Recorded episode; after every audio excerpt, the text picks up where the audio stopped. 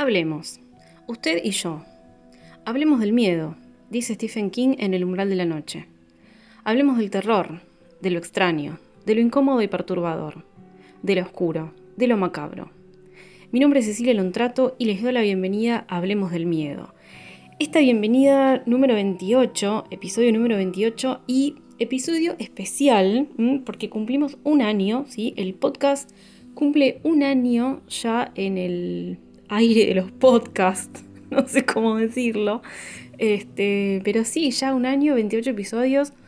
Eh, no fueron tantos como me hubiera gustado, pero bueno, como les decía el episodio pasado, esto de hacerlo a pulmón y así, porque sí, porque nos gusta, porque amamos esto, eh, yo hablo en plural, pero bueno, soy yo sola, eh, la que lo arma, la que lo hace, y lo comparto con ustedes, y ahí sí, ya empezamos a hacer más y por suerte somos bastantes, así que bueno, yo primero, antes que nada, les quiero agradecer a todos ustedes que están ahí eh, todos los sábados o cuando quieran, cuando lo escuchan, porque eso es lo bueno que tiene este formato.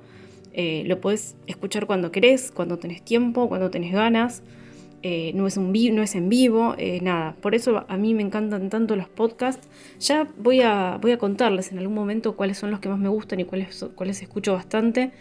Eh, porque sí, mi, Spotify también tiene bastante, bastantes podcasts en, guardados, así que yo consumo mucho el formato, es un formato que lo, lo, empecé a escuchar hace poco más de dos años, tampoco tanto tiempo, pero bueno, y en Argentina, por suerte, por suerte, hay un montón de podcasts y muchísimos podcasts relacionados al cine y al terror, lo cual está buenísimo. Así que en, futuros episodios o en alguna historia de Instagram o algo, ya les voy a estar recomendando los que yo escucho porque la verdad son bastantes y me encantan.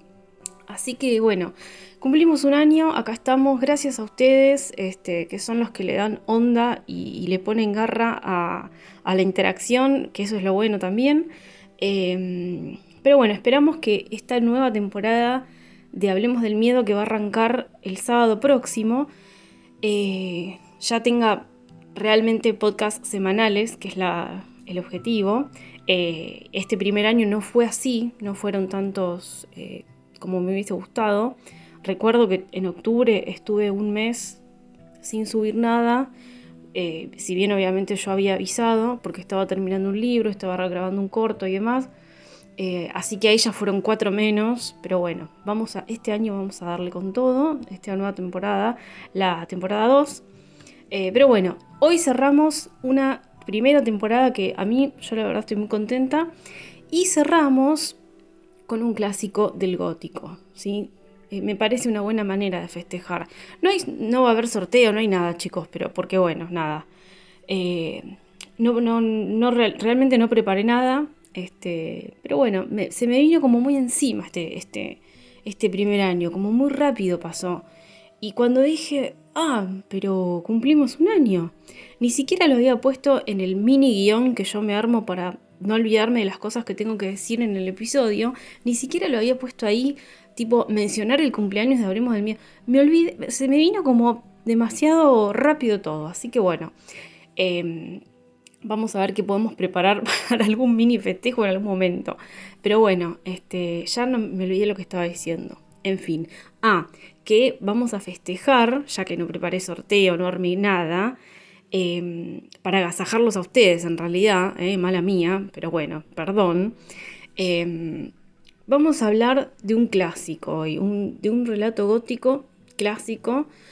Eh, es un relato corto, publicado en el año 1832 en, en una revista que se llamaba The Dark Blue y el autor es Joseph Thomas Sheridan Le Fanu y el relato se llama Carmila. ¿Mm? Carmila es, eh, bueno, ya les digo, un clásico que forma parte del gótico. Para muchos no, ¿eh? en, el episodio del gótico lo charlamos esto un poco. Para muchos Carmila no, es, no pertenece al gótico, para otros pertenece al gótico moderno. Para mí, ya lo vamos a ver, tiene, tiene un montón de elementos del gótico, tiene todos los elementos del gótico, casi todos, ¿eh? casi todos, porque acá hay algo de lo que Sheridan Le Fanu fue precursor, que es eh, meter a la mujer vampiro como primer, el primer autor que metió a la mujer vampiro en una ficción. Hay un poema de Goethe que también tenía una protagonista femenina, vampira, pero no se considera como tal por el impacto que tuvo Carmila en, el público, digamos, ¿no? Em, y además tiene otros elementos, por eso se considera a Carmila la primer vampiro femenina. Eh, y ahí ya tenemos un elemento recontra fuerte porque para la época era como toda una, una rotura de estructuras, ¿no? Y también que esto es una pata muy importante para el género y para lo que fue después el gótico, fue la inspiración, una de las inspiraciones, para que Bram Stoker cree Drácula. ¿eh? Así que ni más ni menos, esas dos enormes aportaciones tuvo el con este relato.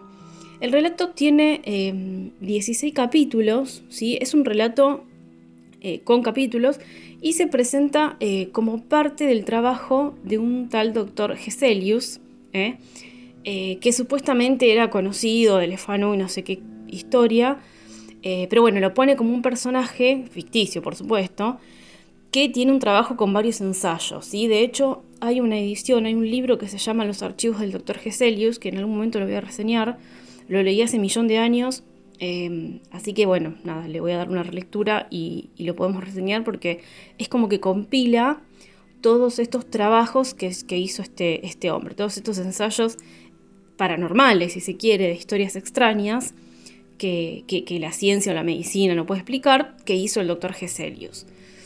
Em, bien, vamos a ver un poquito de quién fue, quién fue este autor tan precursor de, estos, de, poner a la mujer vampiro y demás.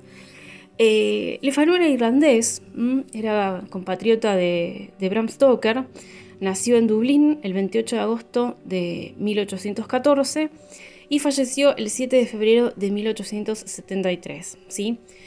Se dedicó básicamente a escribir cuentos y novelas de todas relacionadas con el misterio eh, y las historias de él de, paranormales, de fantasmas.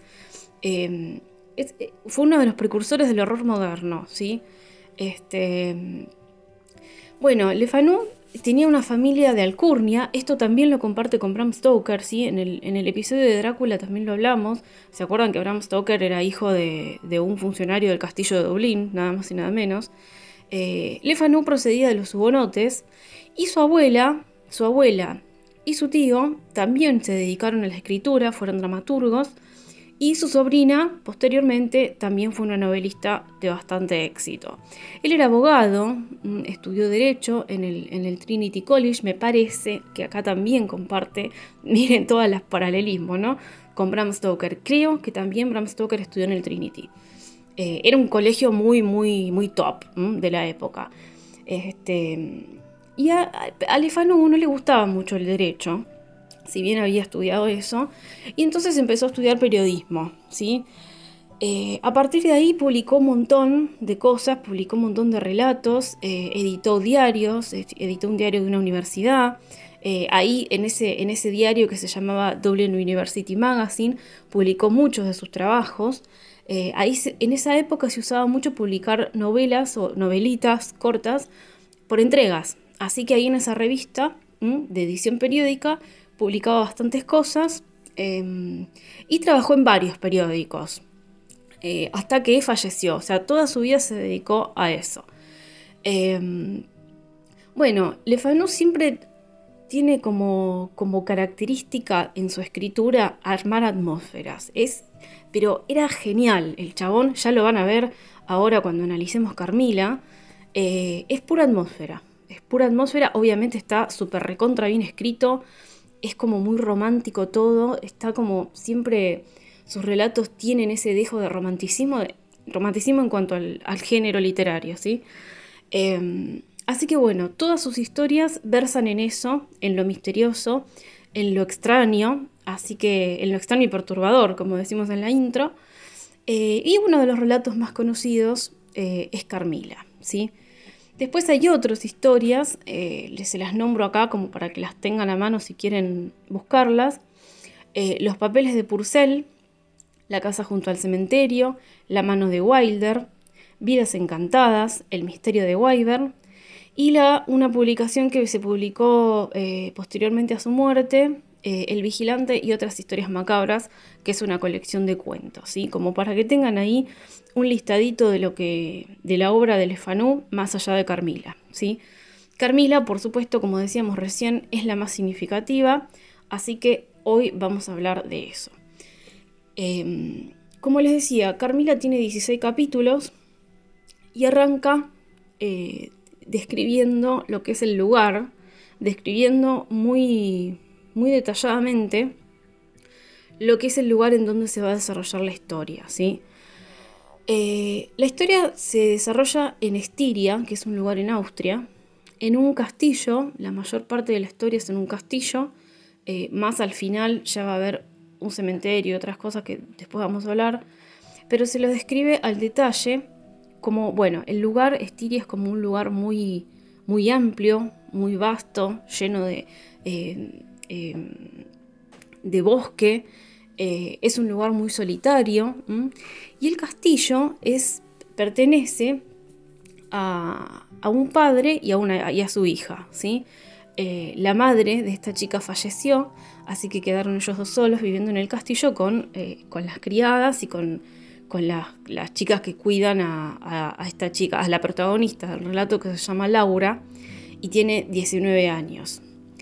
Eh, bueno, la narradora del, cuento, del relato, es Laura, es la protagonista, y lo narra ya con 27 años, escribiéndole al doctor Geselius sobre su experiencia. Eh, bueno, el lugar es lo describen como un lugar solitario, pero a la vez lo describen como un lugar hermoso. Eh, Laura cuenta que va ahí correteando por los bosques. Eh, el castillo, además del castillo, por supuesto, eh, la familia tiene un montón de dominios de tierras por, por toda Estiria. Y ella describe como una zona de castillos, que sería básicamente como un vecindario, pero el castillo próximo está como, no sé, mil millón de kilómetros. Así que ella dice, bueno, nosotros tenemos nuestros dominios acá, después la familia X tiene su dominio allá, más o menos va hablando de lo que es el, lugar, ¿sí?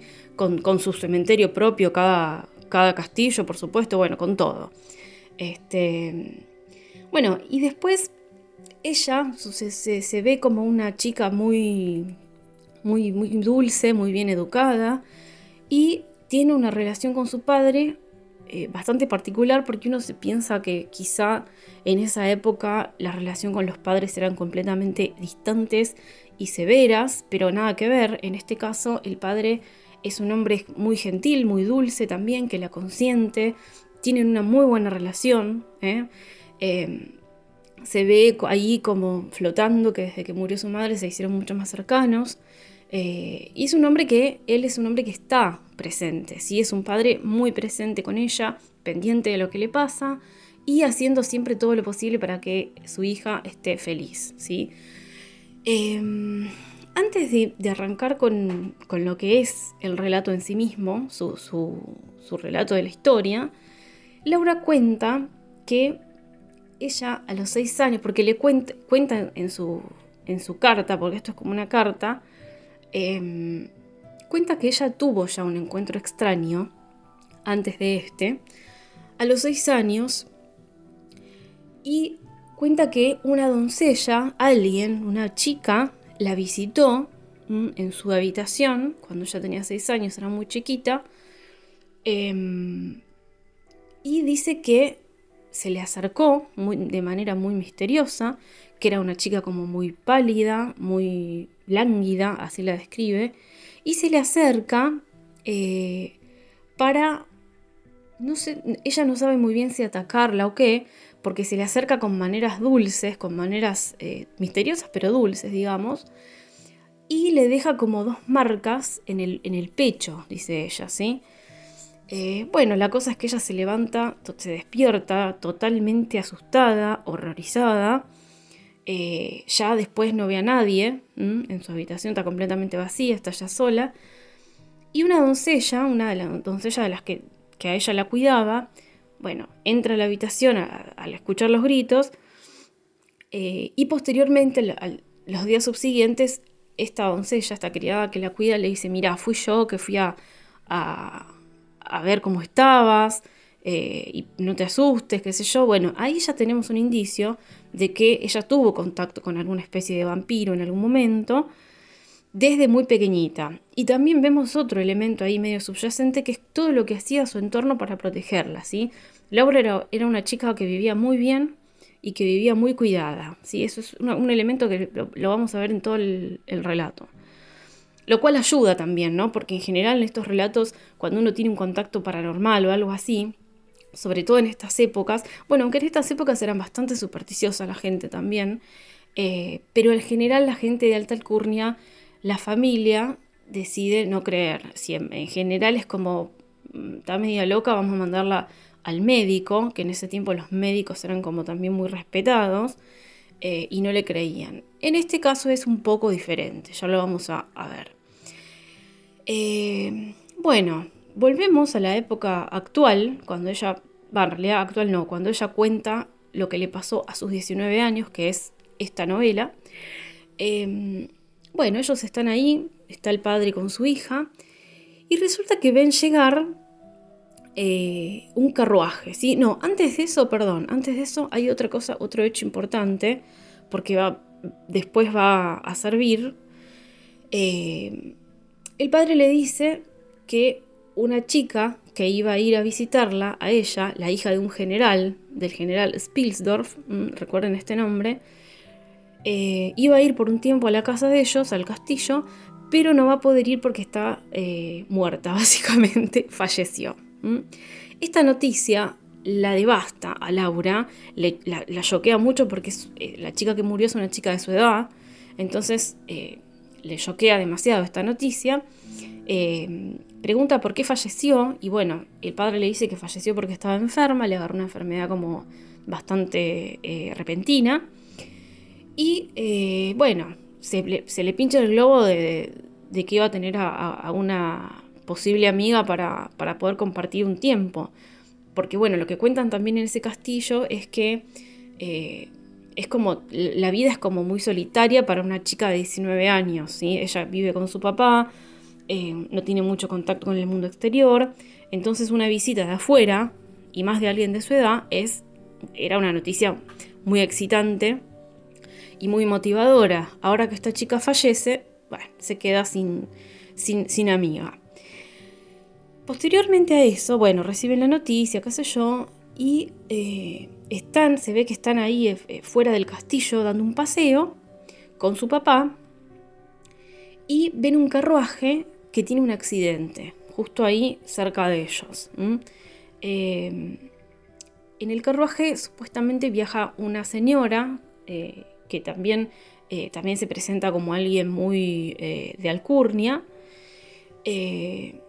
bueno, todos se bajan del carruaje, los que estaban ahí, y baja esta señora, baja el chofer, y eh, bueno, esta señora, el padre eh, de, Laura y Laura, se le acercan para preguntarle si está bien y demás. Eh, y ella le dice, sí, sí, estamos bien, pero tengo a mi hija en el carruaje, mi hija está muy enferma, porque el, accidente fue bastante grande, y yo tengo que seguir viaje, y mi hija no, no puede, o sea, el, el impacto del accidente fue demasiado grande, ella no está bien, y nada, le pregunta al padre de Laura si se puede quedar con su hija un tiempo, unas tres semanas le dice, hasta que ella vuelva porque tiene que hacer una diligencia urgente y secreta. Así se lo dice. Bueno, el hombre, imagínense, eh, cuánta confianza, ¿no? Eh, alguien que tiene un accidente que ni siquiera conoce, eh, va y le dice, che, ¿podés quedarte con mi hija tres semanas? Bueno, diablo, señorita. El tema es que el padre de Laura, siempre pensando en su hija primero, antes que en su propio bienestar o antes de razonar algo lógicamente, piensa, esta señora tiene un porte y tiene un carruaje y tiene una, vestimenta que pareciera que, le dan eh, confianza, ¿sí? Miren, miren por qué cosas se juzgaba la gente antes. Bueno, ahora también. Eh, y a la vez piensa, bueno, la hija de General Spildorf falleció, que iba a venir a, quedarse en casa y a, estar con Laura.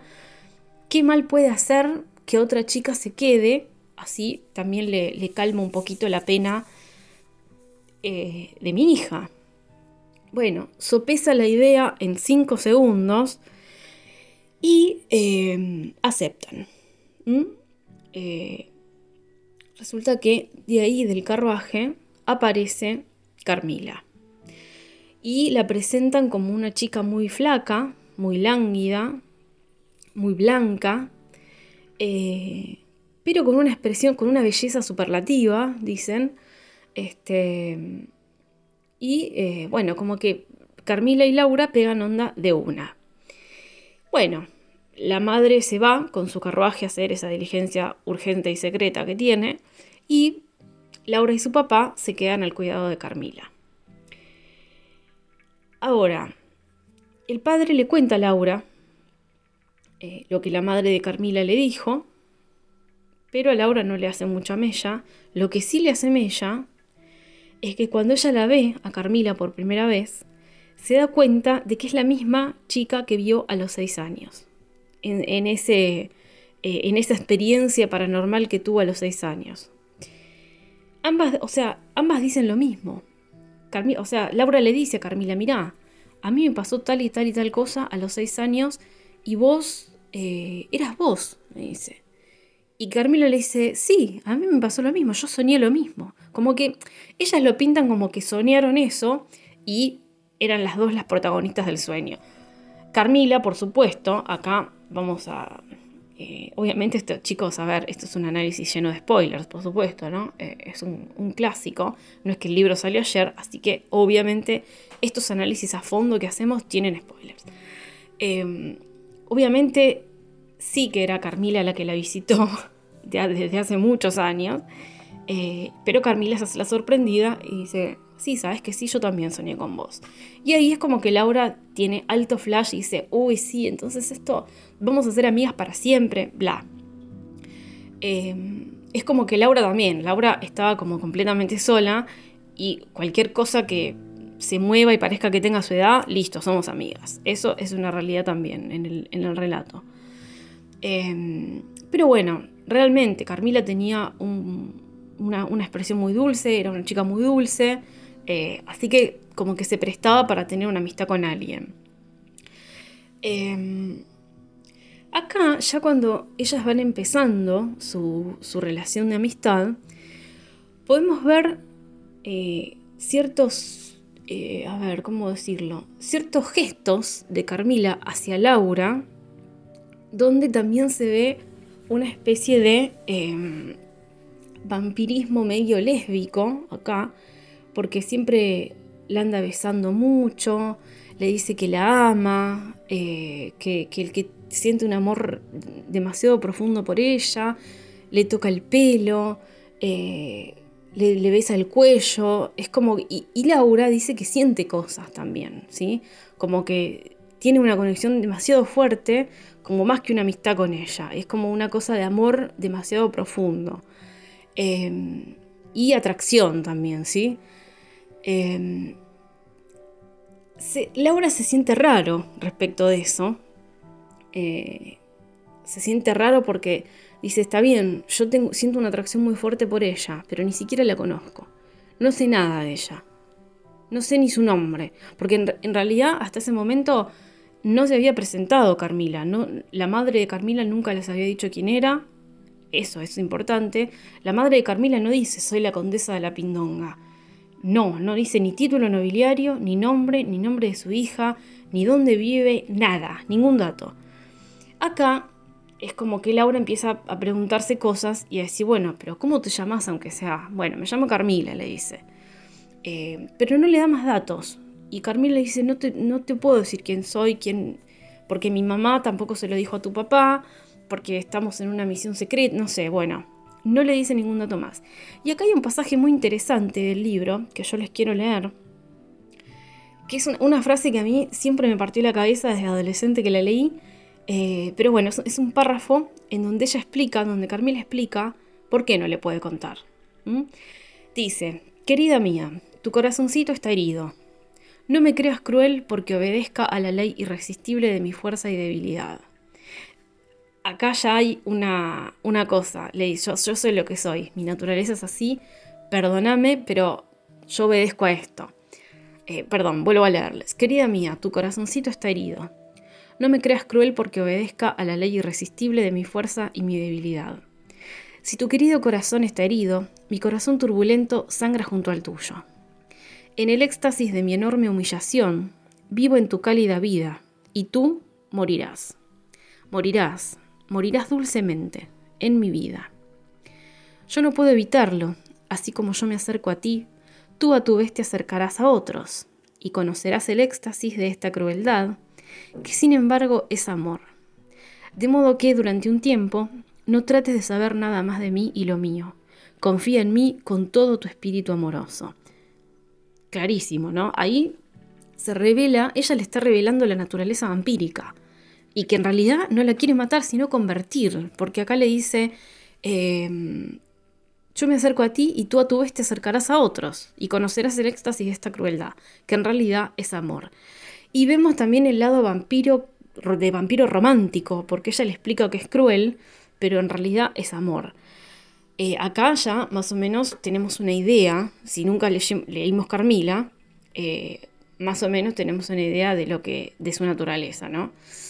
Em, en esa charla, en esas charlas que ellas tienen, en esos paseos que dan por el bosque, em, pasa un cortejo fúnebre en un momento, después justo de esta, de esta charla donde ella le dice no te puedo revelar más de mí.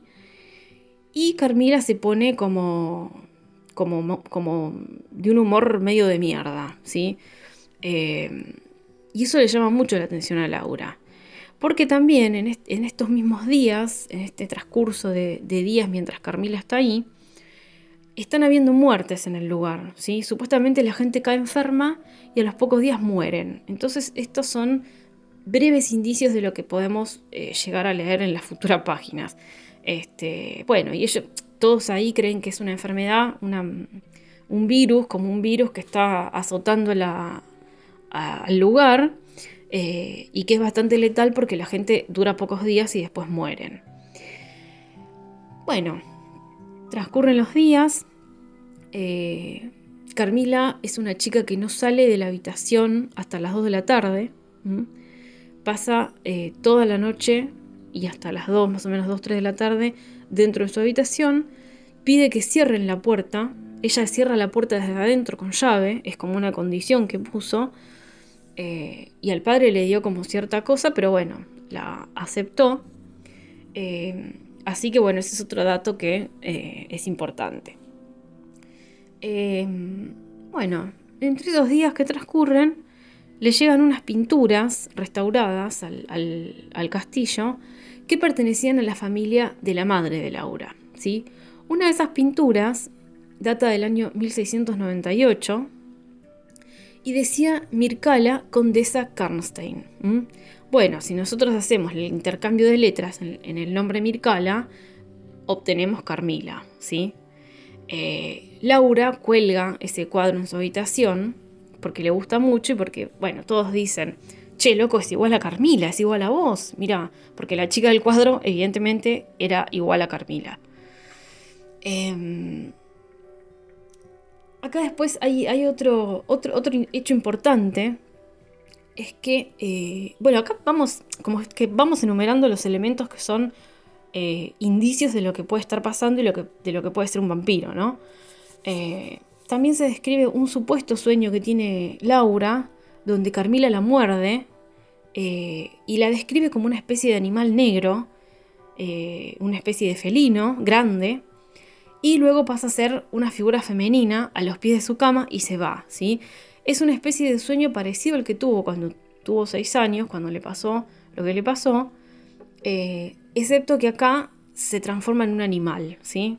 Esto es como un hecho, no sé si aislado, pero es uno de los primeros indicios de que a Laura también le va a empezar a pasar algo. A partir de acá, a partir del sueño, Laura se empieza a sentir como muy extraña, eh, pero extraña no físicamente, sino espiritualmente un poco débil, melancólica, mm, no, no al punto de estar depresiva ni triste, pero eh, se siente como con melancolía Ella lo acepta porque en realidad dice, bueno, puede ser cualquier cosa que, me esté pasando, físicamente estoy bien, así que no se alarma. Eh, pero sí, pero sí le describe al padre este sueño que tuvo y esta especie de mordidas que también sintió. Ella como que le cuenta todo al padre. Em, pasan un par de semanas y empieza a ponerse pálida Laura. Eh, así con los ojos ojerosos, hundidos. Eh, también se pone así como muy, muy lánguida.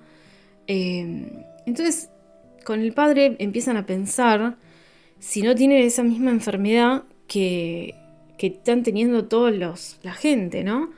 Eh, y se le, a Laura se le va la cabeza a lo que los campesinos llaman upiro, que si, si ustedes se ponen a buscar o, se ponen a pensar, es muy parecido a la palabra vampiro, ¿sí?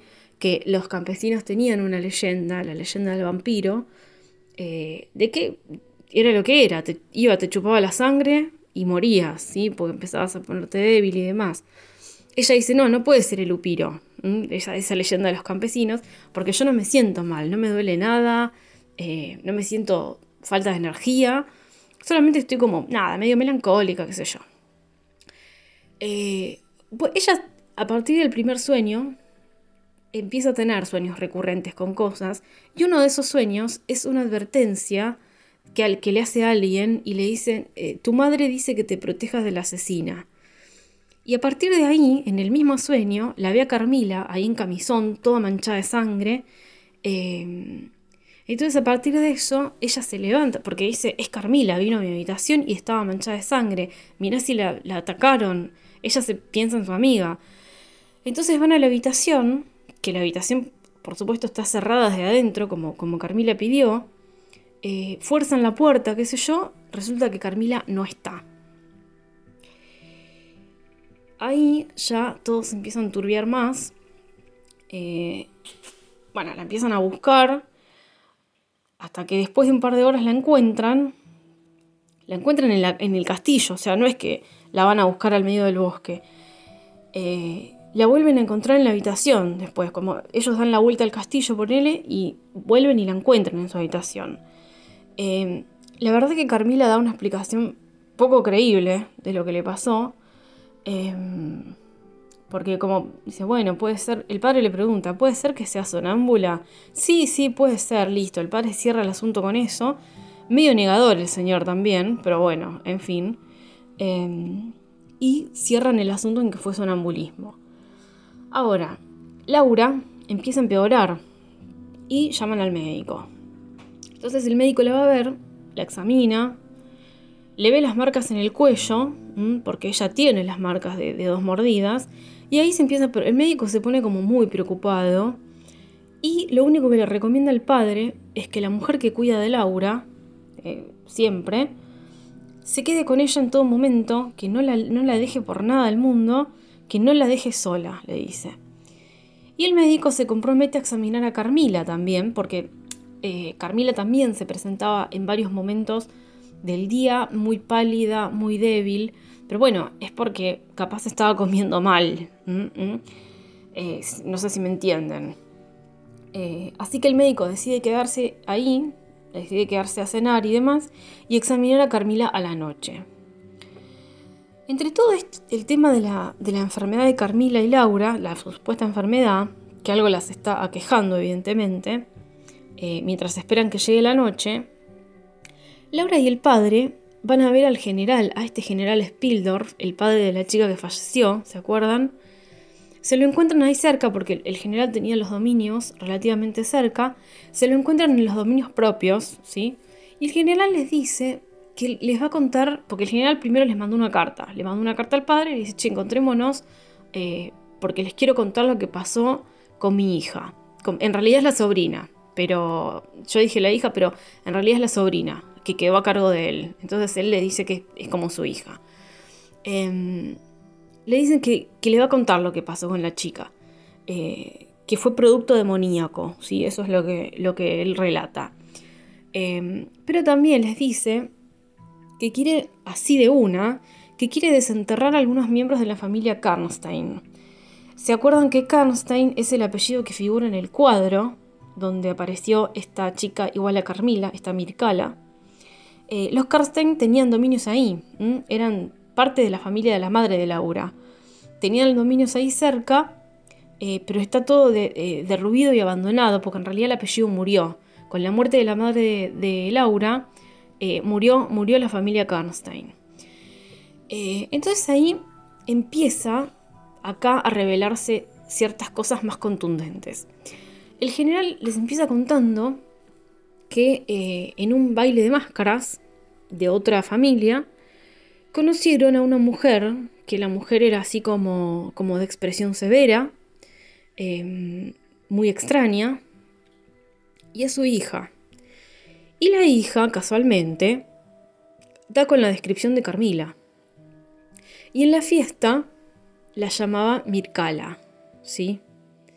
Eh, Mircala se fijó mucho en la, en, la, sobrina del general, en esta chica que falleció, y se hicieron amigas en 10 minutos también. Parece que Carmila tenía como ese don de, como todo vampiro, por supuesto, ese don de caerle bien a la gente. La madre de Mircala le decía al general que lo conocía de acá, de allá, eh, y ella nunca reveló su identidad. El general decía, yo no me acuerdo de esta señora. ¿Viste cuando decís, me está hablando y no sé quién carajo es? Bueno, al general le pasó esto. Eh, pero bueno, él decía, si me conoce, si dice que me conoce, me conoce. Eh, yo no me acuerdo de ella. Y él le pregunta, le pregunta, le pregunta. Y ella dice que no le puede decir quién es, nunca reveló su identidad y demás. En un momento de la fiesta esta de máscaras, el general dice que un tipo pálido, muy pálido, eh, se acercó hasta esta señora y se la llevó. Dijo, tenés que venir porque esto es urgente, no sé qué. Entonces después la señora vuelve ahí a donde estaba el general eh, y le pide que se quede con su hija unas tres semanas. Recuerden, ¿no? La casualidad. Porque a ella le, surgió un tema secreto y urgente. Eh, siempre en el mismo cuentito. al tipo le, le, parece realmente medio descabellado eh, pero bueno, se deja envolver por el discurso eh, y acepta.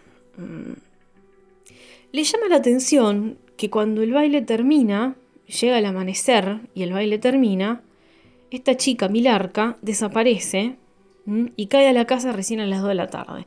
Acá, bueno, ya tenemos millón de similitudes, va, en realidad son cosas casi iguales, de lo que es Carmila con, la familia, ¿no? Con, con Laura y su papá. Pero ¿qué pasa? El, general sigue con su relato. A todo esto, el padre de, Laura y Laura no dan crédito a lo que oyen porque es como que les están contando su propia experiencia. Em, bueno, al general le llaman la atención varias cosas de esta chica Milarca. Por ejemplo, que eh, lo mismo, cierra la puerta de la habitación desde adentro, no sale hasta bien entrada la tarde, que es muy lánguida, eh, que no quiere que ninguna dama del castillo duerma con ella. Eh, y que en las primeras luces del día la vio caminando por el parque como en trance, eso es lo que vio el general. Y sospecha que es sonámbula también, pero el general no se explica cómo es que sale de la habitación si la puerta siempre está cerrada por dentro y las ventanas también. Así que el general es como que empieza a prestarle más atención a la chica.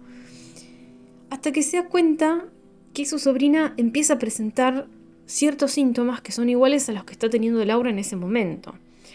Ahí Laura ya se pone muy alarmada porque es como si, o sea, le hubiesen relatado sus propias últimas semanas y las de Carmila.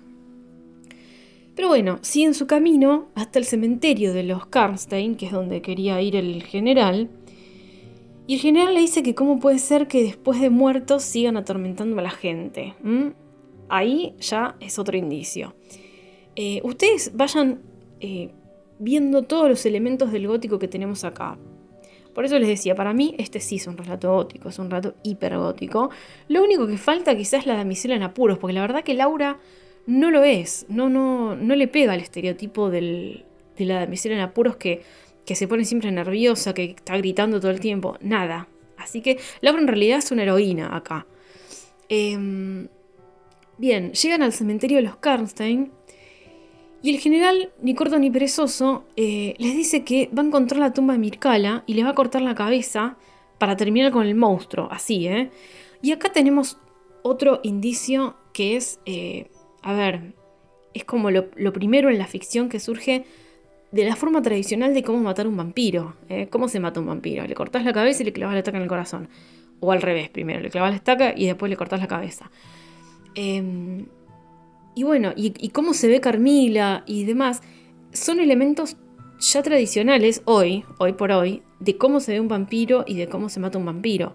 Pero hasta esa época no se había escrito de esa manera. Em, entonces, bueno, acá también vemos eh, cierto, cierta cosa de, que Clefanú fue precursor, ¿sí? Volviendo al relato, el general se va a ayudar de un leñador para hacer eso, que trabaja ahí desde hace años, y por una módica suma eh, los va a guiar hacia la tumba de Mircala, porque eso, recordemos que esto ya es, de noche, y, esos cementerios no es como que hay una tumba al lado de la otra, son criptas, son, eh, sí, criptas, que están muy alejadas una de cada, de cada una de la familia, así que el leñador va y los tiene que acompañar.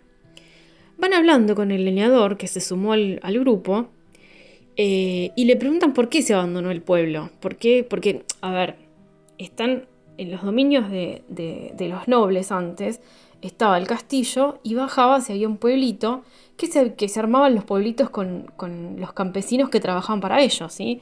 Se armaba como un pueblito si bajabas. Entonces ese pueblo, todos los dominios de los Karstein habían sido abandonados, entonces le preguntan al leñador por qué. Y el le responde tal cual, yo acá lo anoté, dice, fue perturbada por los que vuelven. Yo te digo, yo esas, esas frases cuando, cuando dicen los que vuelven y demás, siempre me da miedo, no sé por qué, es como... Eh, a mí si me decís un vampiro, ok, es un vampiro, pero si me decís los que vuelven, los que, los que caminan de noche, esas frases me encantan, me dan mucho miedo y me encantan. Entonces el lineador les dice eso, fue perturbada por los que vuelven. Y les cuenta que ya hubo varios miembros de la familia aniquilados así, por estaca, por decapitación y demás, o los prendieron fuego incluso. Acá es donde aparece la palabra vampiro en el relato. El, leñador la usa, ¿sí? Y es también donde vemos eh, los modos de matar al vampiro, ¿sí? Acá se, explicitan mejor. Em, lo que no se especifica es cómo se llegó a la conclusión de que un vampiro se mataba de esa manera, pero por lo menos vemos que los modos tradicionales de matar a un vampiro se especifican acá en, este relato. Bueno, finalmente, en base a una carta que, le dejó el doctor recomendando un sacerdote, eh, se tienen que encontrar con ese sacerdote también en el cementerio, pero el sacerdote no estaba. Entonces el general decide esperar a Milarca cuando atacara en la habitación de su sobrina. Es decir, eh, le dicen, bueno, el médico que vio a, la sobrina le dice, te recomiendo que venga un sacerdote. ¿Sí? Esto sigue el relato del, general, mientras eh, van a buscar la cripta de, Carmila.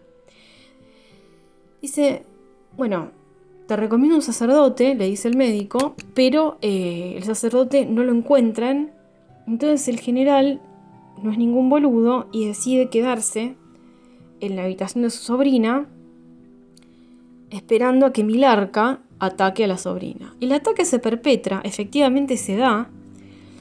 El general medio que lucha con el vampiro, pero eh, Milarca se escapa y al despuntar el alba la sobrina muere. ¿eh? No le dio como demasiado tiempo porque ya había, le había, eh, la había mordido varias veces. Em, a ver, ustedes también tengan en cuenta lo siguiente. La ambientación, lo que decíamos al principio de la ambientación de Lefanú. Acá el general les está contando esto.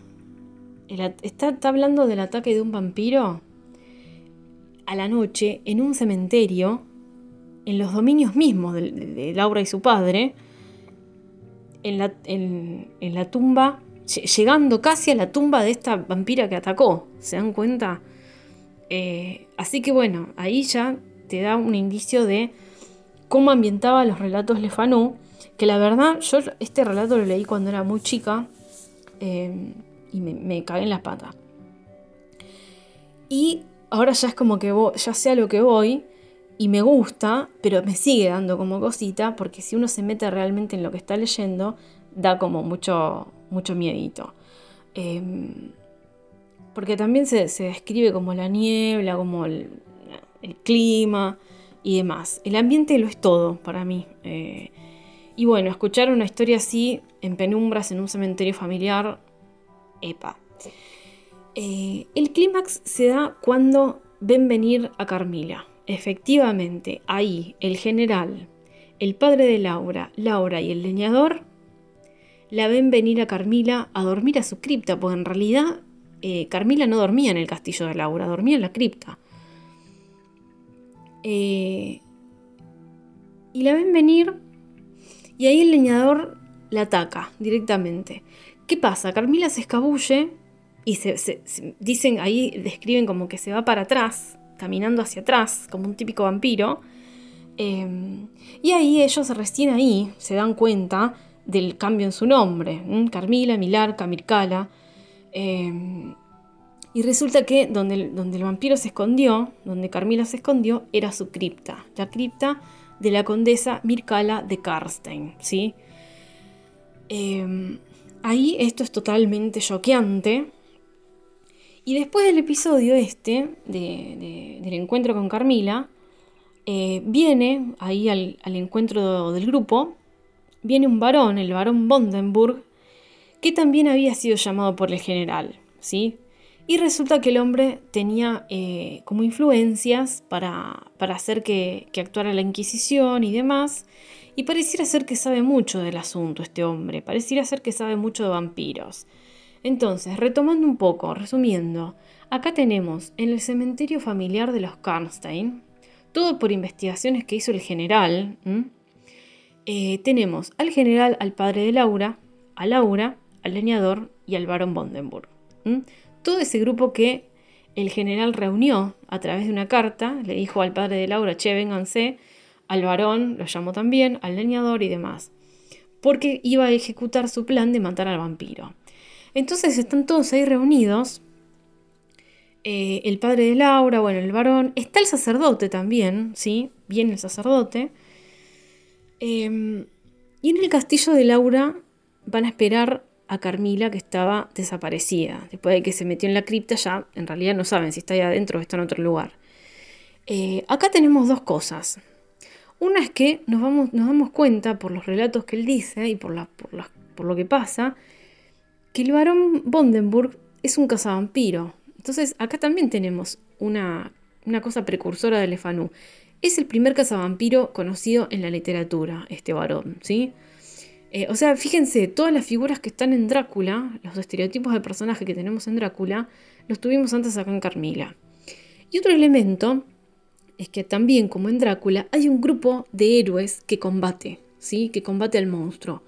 Fíjense, el leñador, que, está siempre, que estaba trabajando ahí en el cementerio familiar desde hace años y conoce todo. El sacerdote, el varón, el general, que ya fue víctima del vampiro y se quiere vengar, y el padre de Laura y Laura, que están siendo víctimas actualmente del vampiro, y el general quiere evitar que también se lleve a Laura. ¿sí? Acá tenemos todo el grupete de héroes que van a combatir contra, esta, contra este monstruo. Eh, en este punto, acá ya explícitamente, Laura dice que no encuentra otra explicación a todo lo que pasa más que esas creencias de la región en el vampiro. Acá lo, dice explícitamente. Bueno, pasan la noche haciendo, guardia en el castillo. Y el día siguiente vuelven a la cripta de Mircala para matarla, ¿sí? Definitivamente. Yo acá quiero relatarles un párrafo de, cómo es que se mata a Carmila y cómo es que se ve eh, esto me parece bueno leerlo directamente porque eh, vale la pena. El día siguiente tuvieron lugar en la capilla de los Karstein los procedimientos formales. Se abrió la tumba de la condesa Mircala y el general y mi padre reconocieron a la pérfida y hermosa huésped en el rostro ahora expuesto a sus miradas.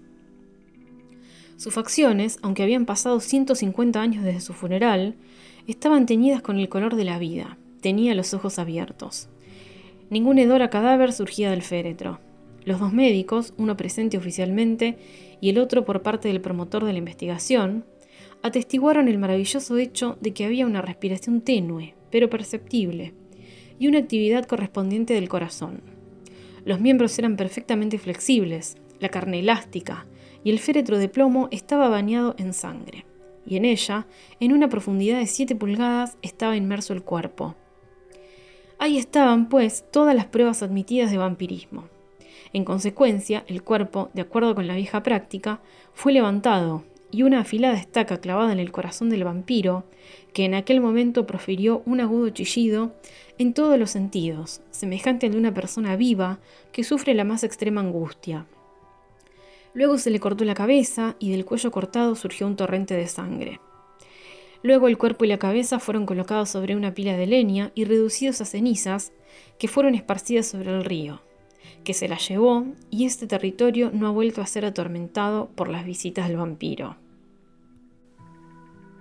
El relato finaliza con que por supuesto Laura se salva, porque acaban de matar al vampiro, eh, y recuerda la verdad los hechos con mucha amargura, pero vamos a leer todo el capítulo final porque me parece que tiene eh, mucho, mucho provecho para sacar, ¿sí? Dice, porque, a ver, lo quiero leer porque ahí se revelan las características del vampiro que menciona el varón eh, y todas las características que vemos en Drácula y en posteriores obras, ¿sí? Dice, supondrás que escribo todo esto con serenidad. Nada de eso. No puedo pensar en ello sin inquietud. Tan solo tu vehemente deseo, tan repetidamente manifestado, podía inducirme a poner manos a la obra en una tarea que me ha trastornado los nervios por meses y ha reavivado una sombra del indecible horror que años después de mi liberación seguía haciendo horribles mis días y mis noches y la soledad insoportablemente aterradora.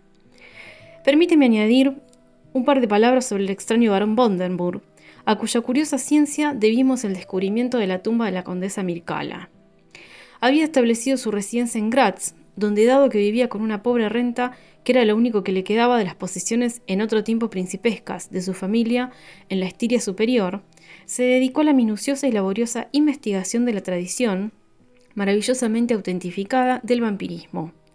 Se sabía al dedillo todas las grandes y pequeñas obras sobre el tema, Magia póstuma, Plegon de Mirabilius, Augustinus de Cura Promortius, Philosophicae et Christianae, Cogitaciones de Vampiris, de Juan Crisótomo Herenberg y mil otras, entre las cuales recuerdo tan solo unas pocas de las que prestó a mi padre. Tenía un voluminoso registro de todos los casos judiciales, y de él había extraído un sistema de principios que, según parece, gobiernan, algunos siempre y otros tan solo ocasionalmente, la condición del vampiro. Puedo mencionar de paso que la palidez mortal que se atribuye a esa clase de reaparecidos es tan solo una ficción melodramática. Presentan en la tumba y cuando se muestran en la sociedad humana una apariencia de vida relativamente saludable. Cuando se les expone a la luz en sus féretros, muestran todos los síntomas que han sido enumerados entre aquellos que presentaba la vida de vampiro de la condesa de Karnstein, tanto tiempo difunta. El cómo escapan a sus tumbas y vuelven a ellas durante algunas horas cada día, sin desplazar la tierra ni dejar el menor signo de desorden en el estado del féretro o de las mortajas, es algo que siempre ha sido admitido como profundamente inexplicable. La existencia anfibia del vampiro se sustenta con un sueño diariamente renovado en su tumba. Su horrendo apetito de sangre viva le aporta el vigor de su existencia despierta. El vampiro es propenso a verse fascinado, con acaparadora vehemencia parecida a la pasión del amor, por determinadas personas. Persiguiendo a estas, ejerce una paciencia y una astucia inagotables, ya que el acceso a una persona en particular puede verse obstaculizado de mil maneras. Jamás desistirá hasta haber saciado su pasión y succionado la vida misma de su codiciada víctima pero en esos casos economizará y prolongará su disfrute asesino con un refinamiento epicúreo, realzado por las aproximaciones graduales de un complicado galanteo. En estos casos parece como si anhelara algo así como simpatía y consentimiento. En los casos ordinarios va directo a su objeto, lo vence por la fuerza y a menudo lo estrangula y aniquila en el curso de un solo festín. El vampiro está aparentemente sujeto en ciertas situaciones a unas condiciones especiales, En el caso particular que te he relatado, Mircala parecía haberse limitada a un hombre que, aun no siendo su nombre real, reproducía al menos sin omisión ni adición de una sola letra, aquellas que, como decimos anagramáticamente, lo componen. Carmila hizo esto y también Milarca. Mi padre le contó al barón Bondenburg, que se quedó con nosotros dos o tres semanas después de la expulsión de Carmila, la historia del noble moravo y el vampiro del cementerio de Karnstein, y luego le preguntó al varón cómo había descubierto la posición exacta de la tumba, tanto tiempo oculta, de la condesa Mircala. Las grotescas facciones del varón se arrugaron en una sonrisa misteriosa. Bajó la mirada, sin dejar de sonreír, a su estuche de gafas y jugueteó con él. Luego alzó la mirada y dijo: Poseo muchos diarios y otros documentos escritos por este hombre notable, el más curioso que uno trata de la visita a Karnstein a la que usted se refiere. La tradición, naturalmente, decolora y distorsiona un poco. Podría designársele como un noble moravo, ya que había trasladado su residencia a ese territorio, y era además un noble. Pero en realidad era nativo de la Estiria superior. Baste con decir que en su primera juventud había sentido un amor apasionado y recompensado por la hermosa Mircala, condesa de Karnstein. Su temprana muerte le sumió en un dolor inconsolable. Está en la naturaleza de los vampiros el aumentar y multiplicar su número, pero según una ley conocida y espectral. Supongamos para comenzar un territorio completamente libre de esa peste. ¿Cómo se inicia y cómo se multiplica? Se lo contaré. Cierta persona, más o menos malvada, pone fin a su vida. Un suicida, bajo ciertas circunstancias, se convierte en un vampiro. Ese espectro visita a la gente viva mientras duerme. Ellos mueren y casi invariablemente en la tumba se transforman en vampiros. Esto ocurrió en el caso de la hermosa Mircala, que había sido frecuentada por uno de esos demonios. Mi antepasado, Bordenburg, cuyo título llevo todavía, no tardó en descubrirlo, y en el curso de los estudios a los que se entregó aprendió muchas más cosas.